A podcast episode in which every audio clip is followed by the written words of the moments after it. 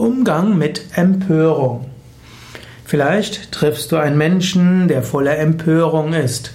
Vielleicht äh, hörst du, wie er sich aufregt, aufregt über seinen Chef, aufregt über seine Kollegen, aufregt, empört über Behörden, sich empört über politische Situationen. Wie gehst du damit um? Du hast verschiedene Möglichkeiten. Zunächst kannst du überlegen, muss ich damit überhaupt umgehen? Vielleicht geht es mich gar nichts an. Der andere hat vielleicht gute Gründe, sich zu empören, auch wenn ich selbst nicht nachvollziehen kann. Und du gehst einfach deine eigenen Wege. Eventuell braucht der andere jemanden, dem er es erzählen kann. Eventuell braucht er Mitgefühl. Eventuell hörst du einfach zu.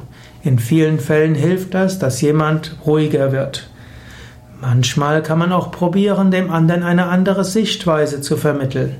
Manchmal kann man versuchen, dem anderen zu versuchen, dem anderen den anderen Standpunkt zu erklären. Aber nicht immer bringt das etwas. Manchmal merkst du aber auch, dass du dich selbst empörst, weil der andere recht hat mit seiner Empörung. Da kannst du auch überlegen, bringt das jetzt etwas, wenn wir uns gegenseitig aufschaukeln?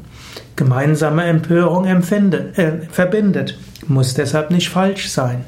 Aber Manchmal kann man überlegen, sollte ich einfach selbst Ruhe ausstrahlen, ne, zwar zuhören, Liebe ausstrahlen, Verständnis ausstrahlen, aber ich muss mich ja nicht gleich mit empören. Manchmal ist aber so, dass du etwas hörst, was himmelsschreiende Ungerechtigkeit ist, dann kannst du schauen, können wir noch etwas tun.